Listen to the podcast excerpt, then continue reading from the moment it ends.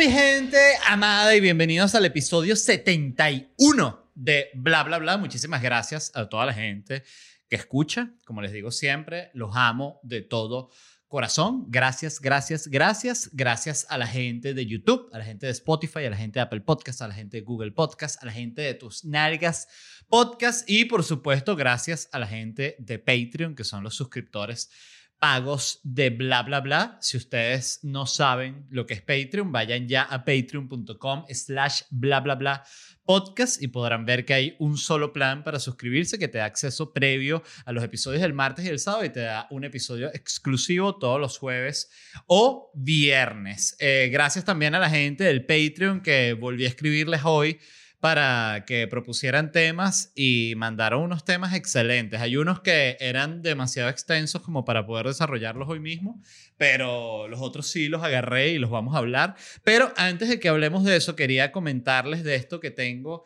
acá, que es el libro de Borlo Comics. Esto me lo mandó el amigo Carlos Echeverry. También me mandó este dibujo que ven aquí atrás, que como pueden ver es una, no una PM, sino una PN, como dice aquí, este, bueno, preparándose básicamente un cigarro con cocaína, que le dicen, me escribió la gente, ¿cómo es que le decían? Como que pan dulce, una vaina así, déjame buscar aquí si lo consigo. Cigarrillo con cocaína. A ver, cinco malas mañas al consumir cocaína. Solo cinco. ¿Qué es un nevadito? Ah, así le llaman también, un una cocaína fumada, esta se espolvorea en un cigarro de tabaco o marihuana.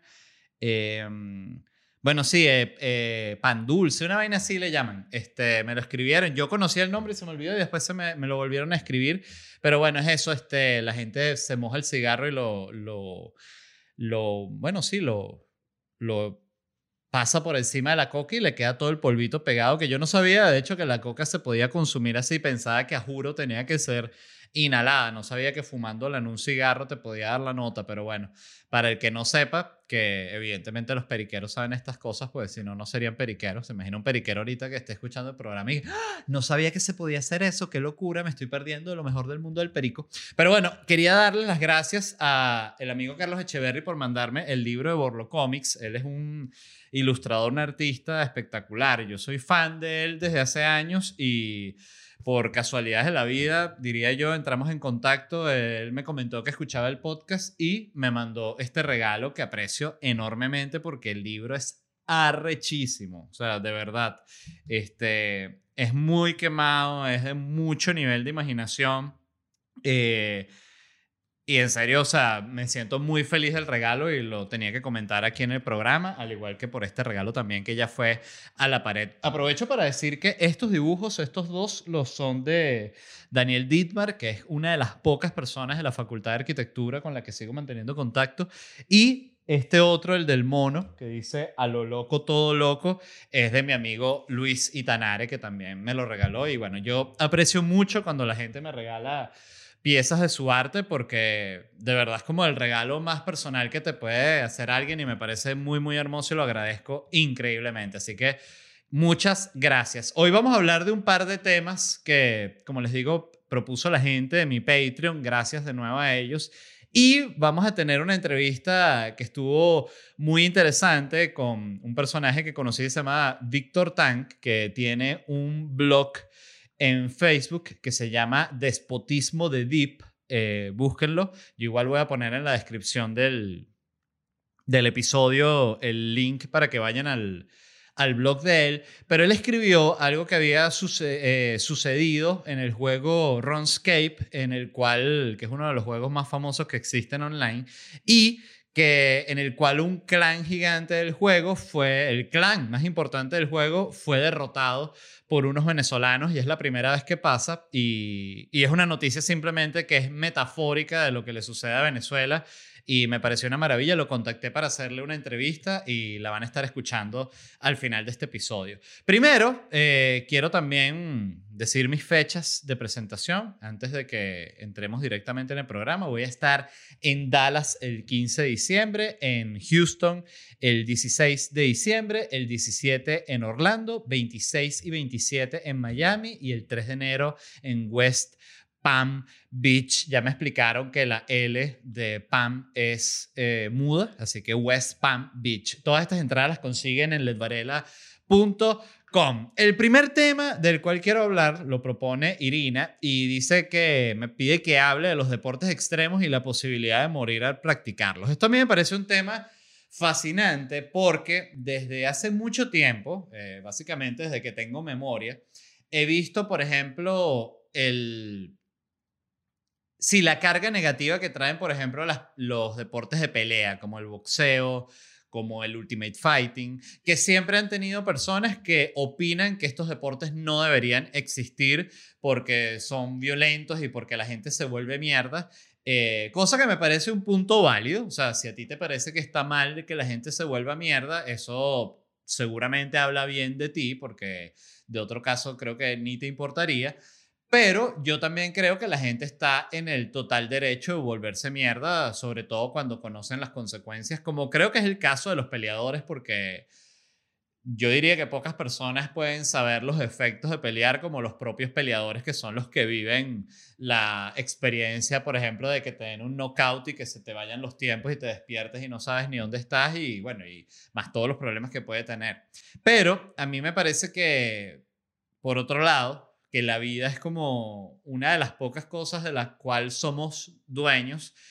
Y creo que si tú no pones en peligro la vida de nadie y solo pones en peligro la tuya haciendo tu disciplina deportiva, creo que estás en todo el derecho a hacerlo. Bueno, la gente está en el derecho a hacerlo, esto no lo digo yo, es así.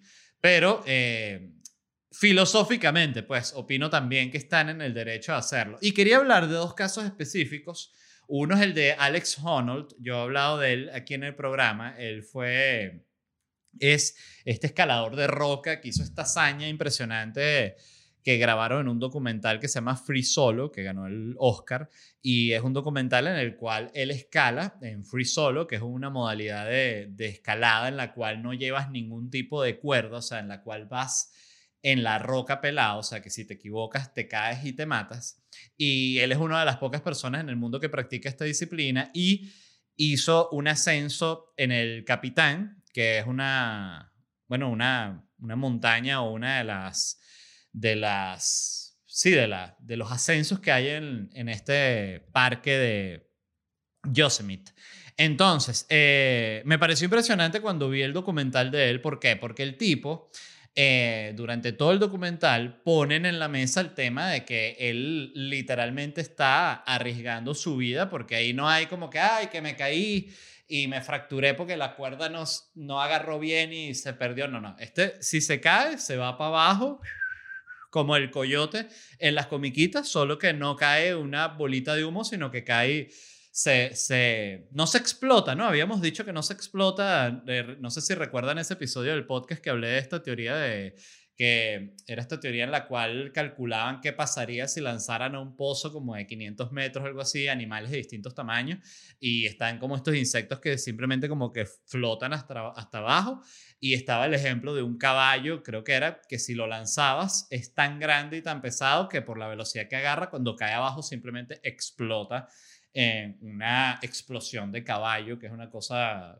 bastante oscura cuando te pones a analizarla. Pero bueno, eh, la cuestión es que me pareció muy impresionante este documental porque él habla de eso incluso con la que es su pareja, que ella le dice, oye, si yo te pido que no lo hagas y tal, y el tipo le explica que eso es lo que él quiere hacer y que él está dispuesto a poner su vida en la mesa para lograr eso. Y a mí eso yo creo que fuera de ser juzgado, para mí debería ser aplaudido, porque, y creo que incluso parte del rechazo que puede venir de la gente que, que no quiere que existan estas actividades que ponen en peligro la vida es justamente que muy poca gente está dispuesta a poner su vida en la mesa por hacer lo que ama. De hecho, yo diría que prácticamente nadie, es muy, muy poca. La gente no quiere poner la vida en la mesa por por nada, o sea, ni, muchas veces ni por defender a un ser querido, o sea, realmente eh, es como, es normal el tener miedo a, morir y el no querer perder la vida, por eso me parece tan valiosa esta gente que logra unas hazañas impresionantes poniendo su vida en juego. Y el otro caso del cual les quería hablar fue uno que vi hace poco en un documental en Netflix que si no me equivoco se llama Campeones y es la historia de esta iba a decir esta chama, pero creo que tiene que si mi edad, este, mentira, es más joven, que se llama Flow, Flow, no sé si, no sé si dice Flow, Flow Early, que es una inglesa que ha ganado cuatro veces este concurso que se llama el Cheese Rolling en Gloucester, creo que es esto esto lo deben haber visto desde estos tantos ejemplos de vainas que hace el humano lanzándose por un barranco. En este hay uno de unos japoneses que es muy famoso, se lanzan como encima de un tronco, como si fuesen manejando un tronco, que ese sí me parece ya un nivel de locura muy grande y de nuevo, me parece que la gente debería estar en todo el derecho de hacer y lanzarse un tronco si quiere y volverse mierda porque es lo que se le antojó. Este, mm, pero el caso de este es básicamente un barranco eh, bastante empinado, por el cual lanzan este queso rodando y la gente se lanza corriendo por el barranco, no para atrapar el queso, porque nadie atrapa el queso, porque el queso va rodando a una velocidad que nadie la puede alcanzar, eh, sino es el primero que llegue a la meta. Y es básicamente, coño, es cómico porque la gente corre para abajo por un barranco y se vuelven mierda, o sea, es peligroso. No sé si se ha muerto gente, eh, lo puedo buscar rápidamente. Eh, a ver si ha muerto alguien en esto. Esto se llama cheese rolling. Cheese rolling, eh, vamos a poner Gloucester, no sé si se, si se escribe así, y vamos a poner muertes. A ver si han habido. Nunca nadie ha muerto sobre el, en el concurso de cheese rolling, ¿ves? Está aquí de primerito. Dice cuatro adultos y cuatro niños fueron, fueron alcanzados por un ralo, por un rayo en la, en una, en la competencia del 82 eh, mientras estaban lanzando el queso. O sea, eh, bueno, se podría decir que este concurso está casi que bendito, porque si ustedes ven este concurso, el que no se haya matado nadie por ahí, que nadie se haya fracturado el cuello y haya terminado muerto, es realmente un milagro. Pero el punto es que esta chama gana su primer concurso del, del, queso rodado teniendo 17 años, ¿no? Y ponen el video y es una carajita, va corriendo como una loca para abajo, así se vuelve mierda, cae, se levanta, así que para abajo, se vuelve a volver mierda acá y llega de primero con 17 años. Participa de nuevo, ella en el documental lo ponen, ha participado tres veces en, en un periodo de 10 años. La segunda vez que participa, la Jeva dice que se llega directo a una fiesta, sí, se había metido una rumba amanecida y era el día del concurso y la chama dijo, nada, me llego para lo del queso y voy a ganar esa vaina. Y se lanzó por el barranco y lo ha vuelto a ganar. Y la tercera vez que lo ganó, ella se lanza y es en esta que sí tiene una caída súper fuerte y se le fractura eh, la, la tibia, creo que se llama. Vamos a buscar si se llama tibia hueso. Aquí, hoy es el día del... No, no es tibia. ¿Cómo se llama este hueso que está aquí? Hueso hombro. Porque es un... El punto es que ella dice que es un hueso que no se, no se recupera. Hueso hombro eh, se llama... ¿Es la clavícula? No, pero creo que no es la clavícula lo que se le rompe a ellos, será la escápula. Bueno, se le rompe un hueso, la jeva queda vuelta mierda. De hecho, ella muestra como tiene una, una, como una especie literal de deformación en el hombro. O sea, y ya cuando va a participar en el cuarto concurso, eh, bueno, tiene esta situación en la cual está dudando si participar, le da miedo, siente que puede ya tener una lesión más fuerte que la que ya tuvo, que es fuerte, y la familia le está diciendo, recomendando que no lo haga. Y lo interesante es que ella lo hace igual porque quiere ganar la vaina. O sea, lo interesante del documental y de lo del queso es que no tiene el más mínimo sentido. Porque si tú me dices, ah, pero ¿cuál es la justificación de un queso rodando por una montaña? Bueno, la misma que 22 huevones pateando una pelotita, o la misma que agarra un palo y lanzarlo así, o la misma que agarra una raquetita y con una pelotita ponete así con otra persona en una mesa. O sea, nada de eso tiene sentido. O sea, tiene sentido para quien lo hace eh, y para quien lo disfrute no tiene que darle explicaciones a nadie de que eso es así. Eh, otro caso que me parece que es un buen ejemplo es la diferencia entre los deportistas de deportes, eh, vamos a decir, este, físicos, ¿no? O sea, fútbol, básquet, béisbol, y los deportistas digitales, vamos a llamar, que son los que juegan videojuegos a altísimo nivel. Cuando tú ves la diferencia, por ejemplo, eh, un poco entre lo que es un, el ejemplo sería esto, un jugador de la NBA, la diferencia entre él y un jugador de estos, los, los Harlem, Harlem Globe, Globetrotters, ¿cómo se llama? Harlem. Ajá, los Harlem Globetrotters, que son esto, este equipo de basquetbolistas que hacen exhibición y ponen la pelota aquí y, y tiran toda esta vaina, ¿no? Si tú los pones a ellos a jugar con el campeón de la NBA, les van a dar una pela horrorosa porque, de nuevo, esta gente es muy habilidosa, pueden hacer un montón de piruetas y vaina, pero no son pros. Y para uno, de nuevo, para el ojo no entrenado, dice, bueno, este tipo juega igual, pero realmente no juegan igual. Y lo mismo pasa con los videojuegos. Y a mí me pasó, por ejemplo, con el juego que, que yo sigo, que es Call of Duty que tú ves de repente youtubers que son muy buenos este, y los ves jugando y dices, mierda, qué bien juega este carajo. Y de repente te pones a ver los videos de alguien que es el que gana campeonatos, de los que juegan pro, pro, pro, y es que simplemente juegan mucho más arrecho. Y es difícil de explicar, porque tú dices, pero ¿cómo, qué tan más arrecho? Si ya el otro juega demasiado bestial. No, sí, es impresionante. hacen cosas que no lo puedes creer. Y para el que ha jugado el juego y sabe lo difícil que es lo que está haciendo, es ahí el que valora por qué eso. Es igual que el que, de nuevo, que no entiende fútbol y dice, ajá, pero le está pasando la pelotita y ya, no es pasar la pelotita y ya, es la velocidad a la que corren, es la potencia física, es la inteligencia, es la manera de predecir el juego, es el show que montan. Y es eso lo que le da valor. Y creo que pasa algo con esto. Y el punto que les quería decir esto es que yo empecé a ver este programa del cheese rolling, de la roda de queso, con el máximo prejuicio del mundo porque decía qué semejante estupidez lanzarse por un barranco para agarrar un queso. Y cuando ves el documental, terminé demasiado conmovido porque cuando sale esta escena final en la cual ella va a participar por cuarta vez, cuando dan como el, el, tiro de, para que la gente salga, eh, tú ves como ella se lanza al barranco y cómo sale con una determinación eh, distinta absolutamente todos los otros que están participando, que no solo es obvio que va a ganar y que los otros no tienen nada que buscar en la carrera, sino que el coraje de la Jeva lanzándose por el barranco es tan grande que es como mágica la Jeva, no lo puedo ni explicar, es impresionante, simplemente me generó demasiada admiración el nivel de locura y entrega por una cosa que para tantísima gente no tiene ningún tipo de sentido. Y el punto al que voy es que yo creo que es demasiado importante esta gente, es demasiado importante que se mantengan disciplinas en las cuales nos podemos hacer daño, en las cuales hay violencia.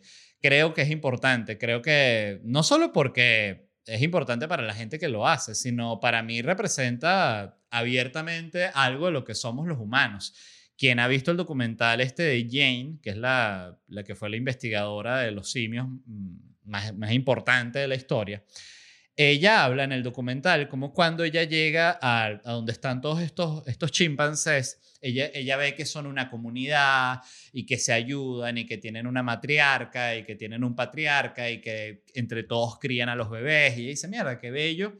Todo esto como viven los chimpancés, ¿no? Increíble. Y en determinado momento, cuando ya pasa un tiempo y muere el patriarca y muere la matriarca, hay literalmente un vacío de poder en la sociedad de chimpancés y estos chimpancés se empiezan a separar en dos grupos. Y todo el mundo está como que no lo han visto nunca, porque no es primera vez que están estudiando así de cerca con ese nivel de precisión científica los chimpancés y nunca han visto este tipo de comportamiento. Y cuando empiezan a ver que estos dos grupos de monos se empiezan a separar, eh, no saben qué, qué está sucediendo, simplemente les parece extraño y en determinado punto, uno de los grupos de chimpancés ataca al otro grupo de chimpancés y los mata a todos. Y ahí es que ella explica que ella siempre pensó que la guerra y la violencia y el odio era algo que, del humano, eh, exclusivo del humano, no de los animales. Y después se da cuenta que no, que ese código de violencia y de guerra y de dominación está escrito en nuestro ADN y que es absurdo que también como que estemos en negación de eso. Por eso yo creo que estas disciplinas deportivas que son tan violentas eh, son básicamente una, para mí, como yo lo veo, una válvula de desahogo para todo esto. eh, en cierta forma como también lo son los videojuegos. O sea, fíjense que siempre quienes han dicho que los videojuegos eh, son violentos y llaman a la violencia, es gente que es violenta. O sea, y que tira ese, esa culpa para otro lado cuando si tú estás matando gente a plomo en un videojuego, lo cierto es que no las estás matando en la vida real. Eso sí, no hay discusión. O sea, el tiempo que tú estás matando gente en digital es un tiempo que tú no estás matando gente en, el en, en, real. Y eso no hay discusión. ¿Qué les pareció? Se quedaron locos. Eh, me pareció muy interesante el tema y gracias por proponerlo. El segundo tema que proponen desde Patreon, lo escribe Maximiliano, y me pide que hable de los artistas venezolanos y su desaparición de los grandes escenarios. Bueno, yo creo que esto es una cosa como bastante básica, o sea, es como la vino tinto, siento yo, ¿no? Que muchas veces se, se, yo siento que ya no es tanta la crítica con la vino tinto, yo antes la sentía muchísimo más, o sea, tú veías como hace 10 años, no sé, la vino tinto perdía y era como que no que se esperara que ganara ni que fuera campeón, pero había como una esperanza alta en que llegara al Mundial o que le fuese bien en competiciones internacionales tipo la Copa América. Siento que de, un tiempo para acá hay como una especie, no, no general, pero siento yo que hay como una especie de solidaridad con la Vinotinto en el sentido de que se entiende que si todo el país está en crisis, ¿no? Que si el país está arruinado, como lo está Venezuela, bueno, evidentemente la Vinotinto no puede estar jugando y teniendo el nivel que tiene, no sé, el Real Madrid, el Barcelona, el, Manchester, ¿no? O sea, es reflejo lo que está sucediendo en el país. Y en el caso de los artistas pasa exactamente lo mismo. Yo siempre siento que el mejor ejemplo de esto es Netflix, porque yo recuerdo estando en México cuando eh, llegó Netflix a México, que hasta hicieron una campaña de, con artistas mexicanos y en la que mostraban que ya Netflix llegó a México y Netflix va a hacer contenido en México.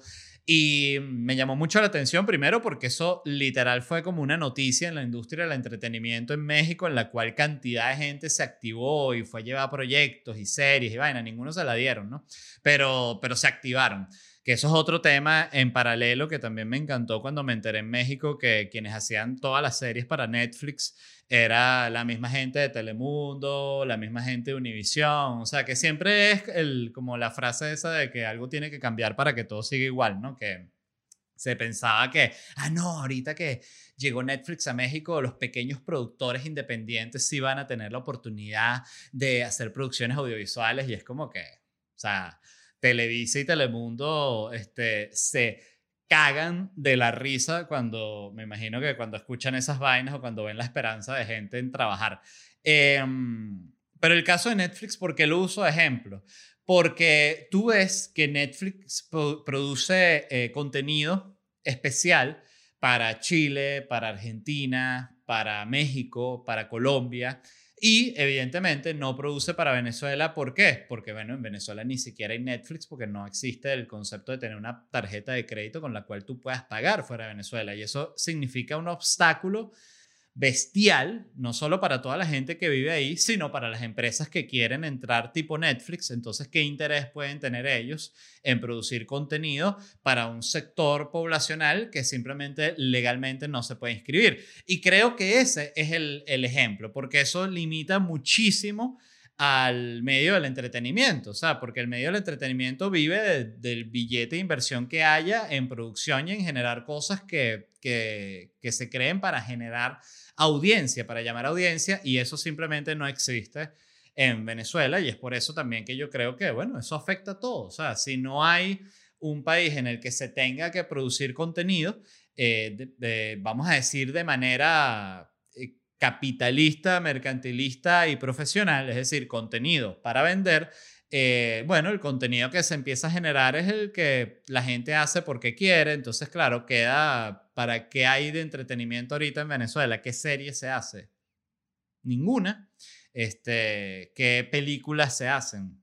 Muy pocas y las que se hacen se hacen con unos presupuestos ridículos. Entonces, claro, todo esto termina afectando a todo el círculo de artistas, pero, pero no sé, siento que es como bastante, bastante obvio por qué sucede, pero, pero sí, la comparación al final es la de la Vinotinto. O sea, no se le puede pedir glorias em, a un organismo que viene a representar toda la crisis que vive el país, ¿no?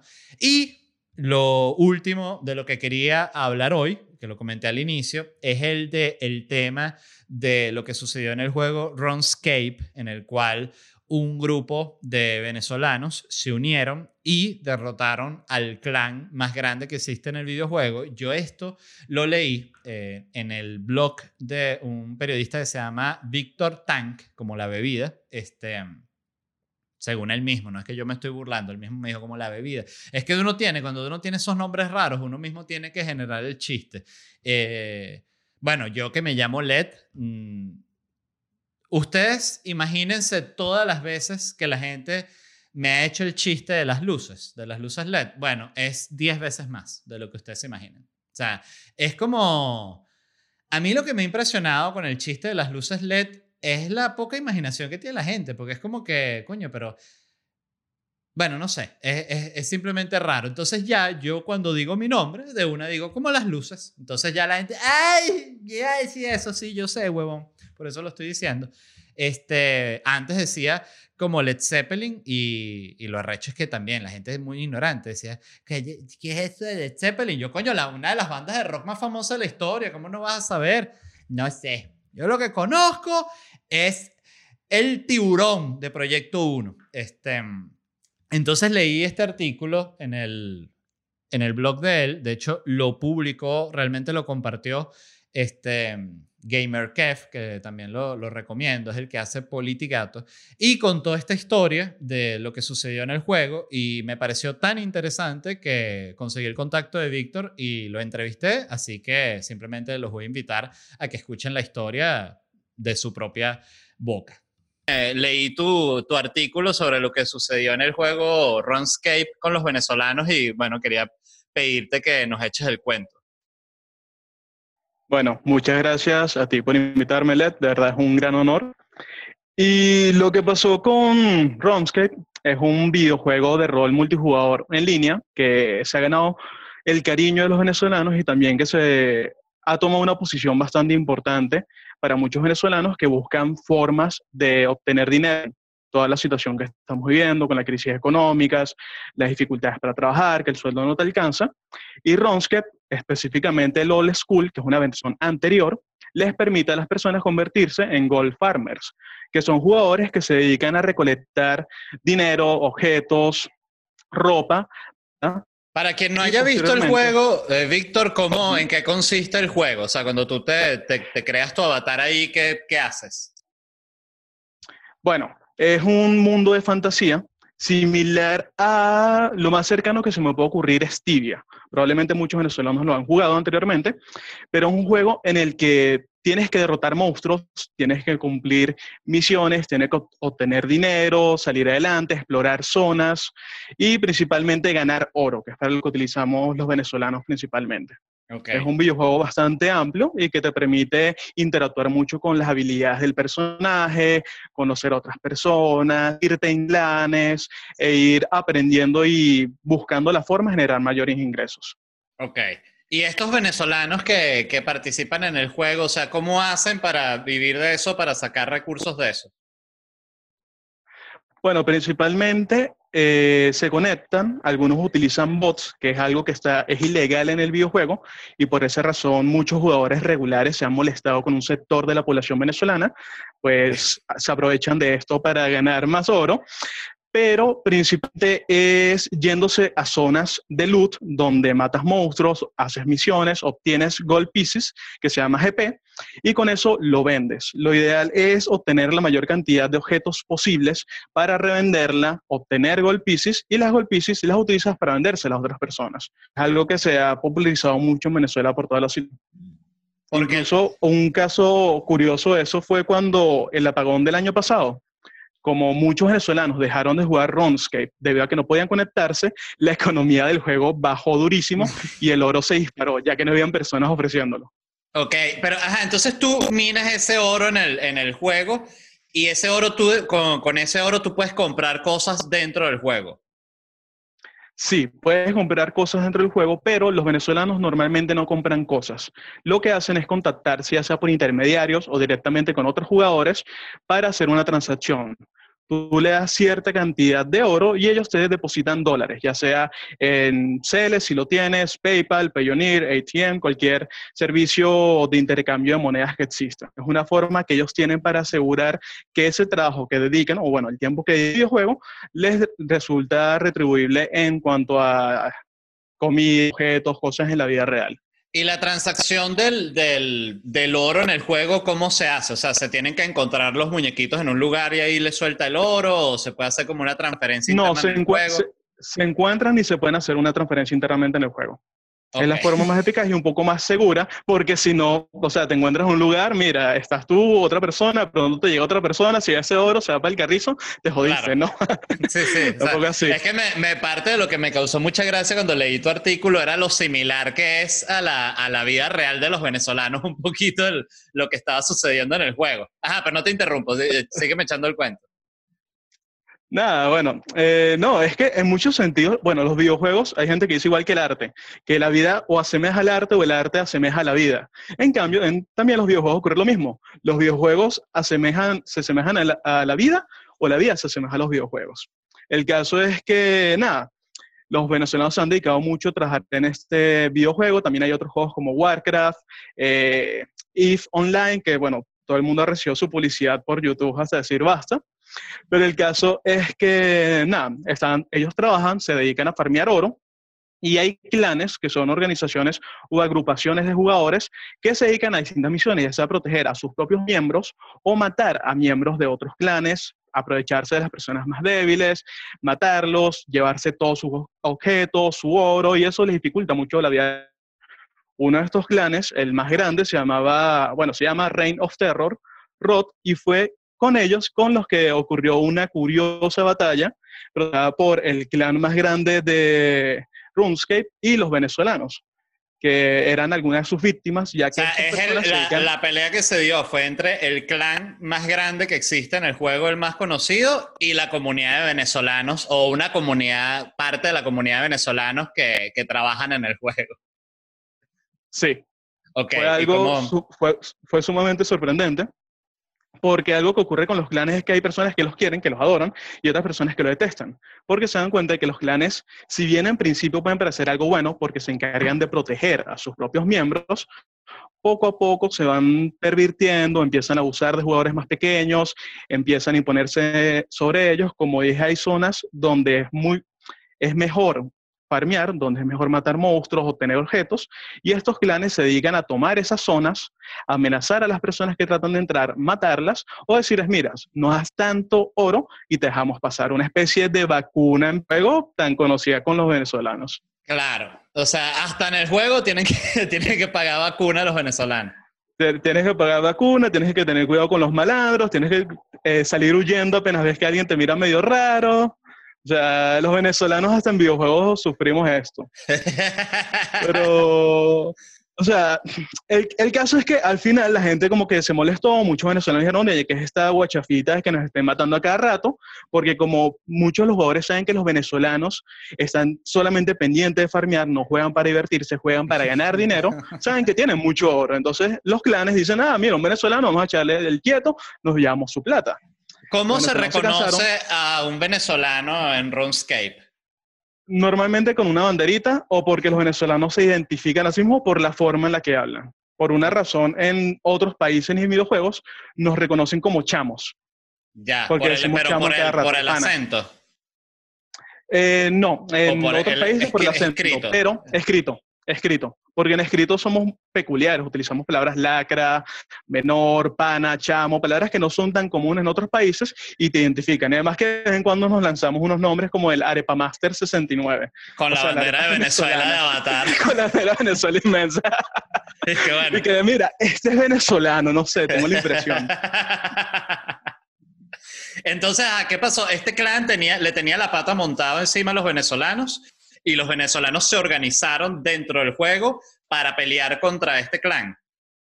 Sí, algo que, bueno, no siempre es necesario organizarse dentro del juego. Normalmente uno crea servidores en otras plataformas como Discord, TeamSpeak, eh, algo que antes existía que se llamaba RazerCons, donde tú hablas con otras personas, se pusieron de acuerdo, fueron a un lugar donde suele estar ese clan y cuando el clan empezó a atacarlos, ellos empezaron a ingresar masivamente.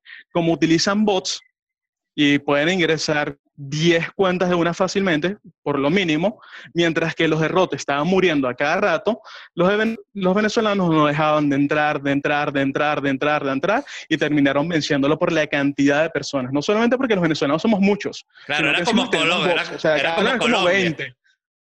Sí, algo así. O sea, difícil. Y al final se echaron al pico a Roth. Una, una que francamente, cuando la primera vez que me puse a investigar y leí todo lo que estaba ocurriendo, dije, wow, de verdad que los venezolanos cuando nos unimos podemos llegar a ser temibles.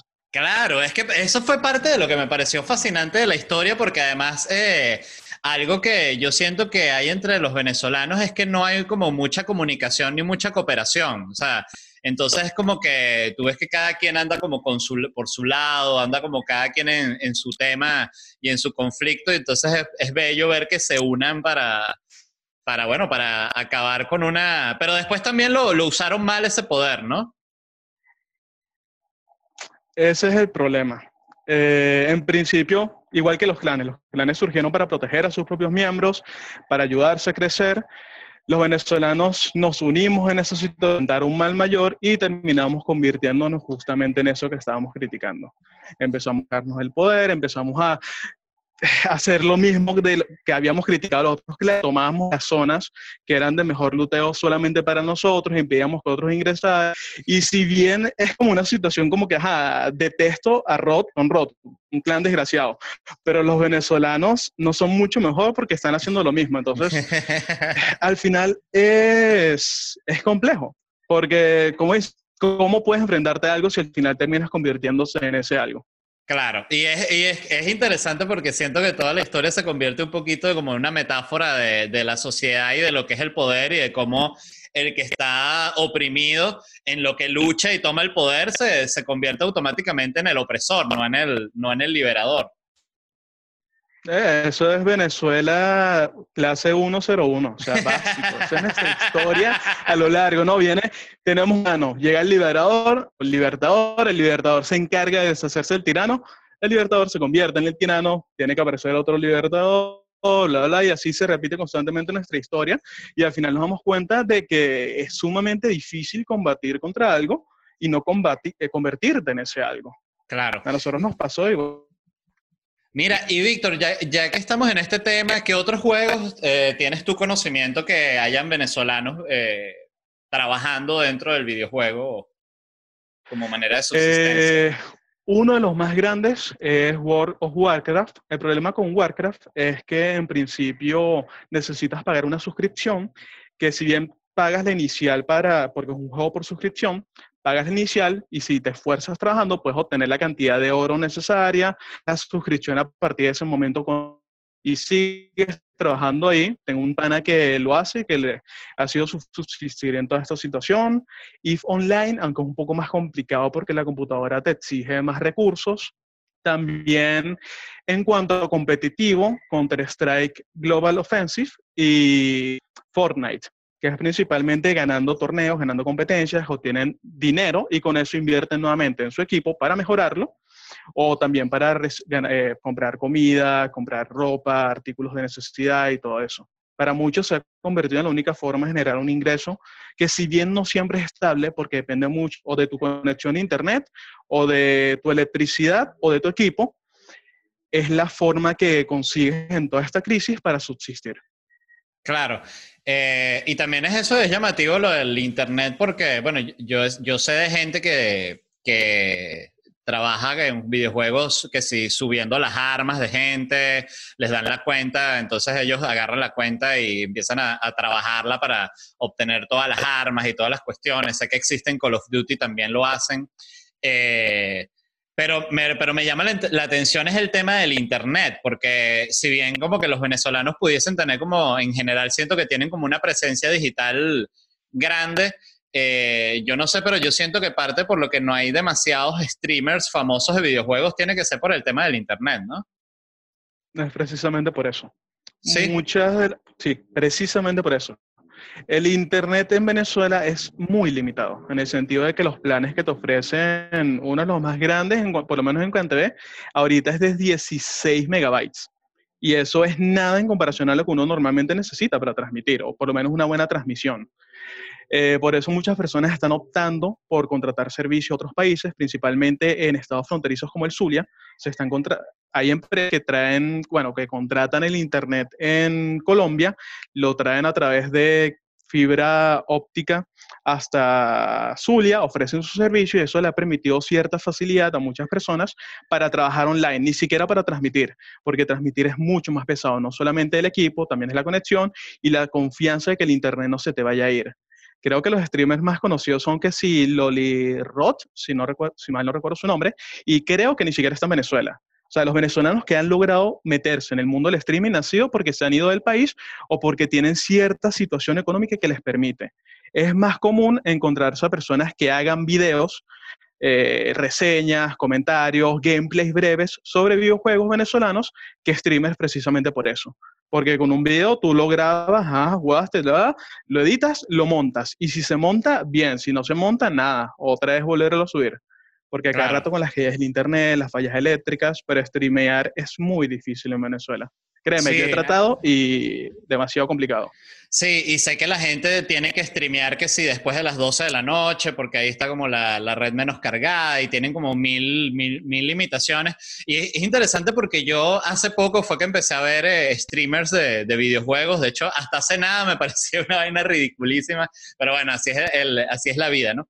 Y, empecé a ver y me, empecé a consumir, o sea, ya de hecho, en este momento veo más stream de videojuegos que Netflix, por ejemplo.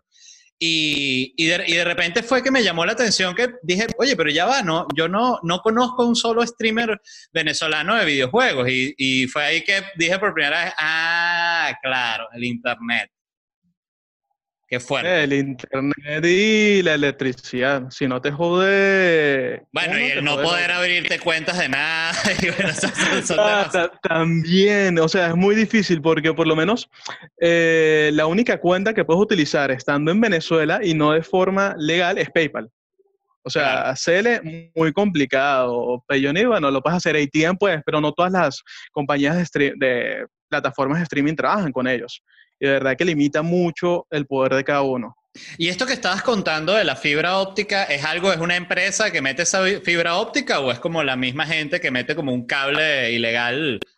No, las empresas, por lo menos en Zulia, hay empresas que se están encargando de trabajar en eso, con todo eso de, la, de que más personas estén utilizando el dólar en la economía formal venezolana. Las empresas se ven más animadas a comprar los cables de fibra ópticas con contratos, impresos, trasladarlos de Colombia, hacer la conexión hasta Venezuela y de esa forma ofrecer el servicio. En Zulia es donde más se ha visto esto por su cercanía con Colombia y ya que es eh, un estado que en su momento gozó una buena situación económica, ya no tanta, la destrucción ha sido masiva, pero muchas empresas han prosperado. Por ejemplo, está Gandalf, que en su momento fue bastante fuerte, ERTE, que ahorita es la más fuerte precisamente porque como han surgido tantas empresas, ahorita hay mayor competencia entre ellas, bajan los precios, aumentan los beneficios, tratan de satisfacer la necesidad y eso les da ciertas ventajas. Lástima que cada dos por tres les quitan la electricidad, pero por lo menos Internet están pepa. Ok, menos, menos mal. Bueno, Víctor, muchísimas gracias. De verdad me encantó el cuento. Este, te agradezco que lo hayas escrito porque es que en serio me pareció fascinante y leía el artículo y me iba riendo de todas las eh, similitudes que hay con el, con el tema de Venezuela. O sea, decía, no puede ser que todo lo que esté pasando en este juego, que al final ves que todo siempre se convierte en una representación, es como ponerse intenso, pero es como cuando la gente se molesta con la vino tinto porque no gana, ¿sabes? Que es como que, pero ¿cómo va a ganar si está el país en una locura? O sea, sería, si ganara sería, bueno, superior a, a cualquier hazaña de histórica, ¿me entiendes? No hay, no hay, no hay ningún tipo de apoyo.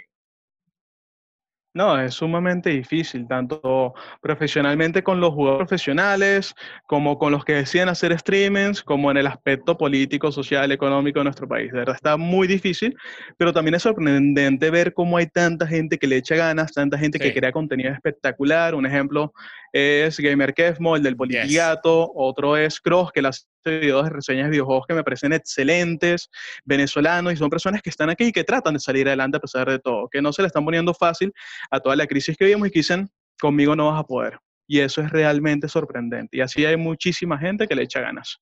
Sí, me encanta. Bueno, muchísimas gracias, Víctor, este, por estar en el podcast. Encantado con tu trabajo y bueno, este, espero que vuelvas a estar por aquí hablando de eh, otra cosa interesante que escribas, pues estaré pendiente. Muchas gracias, Ale, cuando quieras. Un abrazote y gracias por la invitación. Gracias, Víctor. Le agradezco una vez más a Víctor Tang por haber accedido amablemente a la entrevista y quiero recomendarles que le echen un ojo a su blog que está en Facebook, vive en Facebook, se llama Despotismo de Deep. Yo igual voy a poner el link en la descripción del video para que puedan leer las notas que él escribe, que están muy buenas, y buscar la historia que él escribió sobre lo que sucedió con los venezolanos en Ronscape. Muchísimas gracias a toda la gente que escucha el podcast, sea por YouTube, sea por Spotify, Apple Podcasts, Google Podcasts tus nalgas podcast, por supuesto. Muchísimas gracias a la gente de Patreon, que además también está colaborando con los temas en esta nueva etapa del podcast. Si usted no forma parte del Patreon, vaya ya a patreon.com slash bla bla bla podcast y vea cómo es la cuestión. Es un solo plan. Te suscribes y tienes acceso previo a estos episodios del martes y del sábado y un episodio exclusivo todos los jueves. Y bueno, el contacto conmigo que hay que le bueno pues es así. Muchísimas gracias también como siempre a la gente de Whiplash Agency. Whiplash Agency agencia digital. Vayan a ver su trabajo en Instagram en wplash o vayan a ledvarela.com que la hicieron ellos y chequen su trabajo a y eso es todo por hoy. Los amo, gracias. Y los dejo con el resumen de las preguntas y respuestas que hago siempre en mi Instagram. Hello, gente amada, ¿cómo están ahí? Del otro lado de la pantalla. Hoy me pueden preguntar lo que se les dé la gana. Dibujo libre el día de hoy. Acá, acá, acá. Le quiero pedir matrimonio a mi novio el 24 de diciembre. Dame una idea de cómo hacerlo, a ver si te la compro. Bueno, súper eh, ordinario y marginal, pero puedes meter el anillo en una yaca. Así ella cuando esté comiendo la yaca se lo encuentra. ¡Ah! ¡Qué horror! Pero gracias. ¿Cómo hago para gustarle a los chicos? Estoy embarazada y tengo marido. También quiero un sugar daddy. ¡Wow! La avaricia. ¿Cómo hago para que los pájaros no me coman las frutas del jardín? Buena pregunta. La solución es comerte tú a los pájaros, porque así ellos van a entender que hay un depredador ahí en esa zona y no van a ir más a comerse las frutas. Malditos pájaros haces si estás organizando tu boda y te estás dando cuenta que como que no deberías casarte, deberías cancelar la boda, pero es muy difícil porque da vergüenza. Es como cuando el taxista va muy rápido y te da pena decirle que baje la velocidad y prefieres que sin morirte. Bueno, es algo así. El mejor polvo de mi vida fue un irlandés, mucho oro detrás del arco iris. Mira, pero ¿te cogiste un irlandés o un duende? Porque son cosas distintas. O sea, hay duendes irlandeses, pero es diferente. ¿Cómo hago para que los murciélagos no le chupen la sangre a mis gallinas en la noche? Oye, pero estos son como unos problemas de campo que yo no estoy capacitado para resolver, pero me parece fascinante de leer. Mi novio se niega a hacer un trío porque piensa que es una trampa para ver si me quiere ser infiel. Es inteligente tu novio. Y la pregunta es, ¿es una trampa? Coño, Led, ¿hasta cuándo echarle bolas honradamente y seguir en la pobreza? Bueno, es, muy triste, pero hasta la muerte. Estamos en una simulación, no lo sé realmente, puede que sí. Y en caso de que sí, hay que felicitar a los diseñadores y a los programadores porque los gráficos están increíbles. Te conocí por unas venezolanas, soy fan, me mandas un saludo. Bueno, te voy a mandar el saludo, pero porque, disculpa que lo diga, pero la persona que escribió esto es una monja. O sea, tengo fans monjas. Estoy hecho. Si te sorprende que tienes fans monjas, en mi seminario ponemos tus stands en Videobeam. O sea, pero coño, la iglesia está cambiando mucho. Gente, voy a estar de gira con Felicidad Stand Up Comedy. Estaré en Dallas, Houston, Orlando, Miami y West Palm Beach. Pueden conseguir las entradas en ledvarela.com y nos vemos allá. Gracias.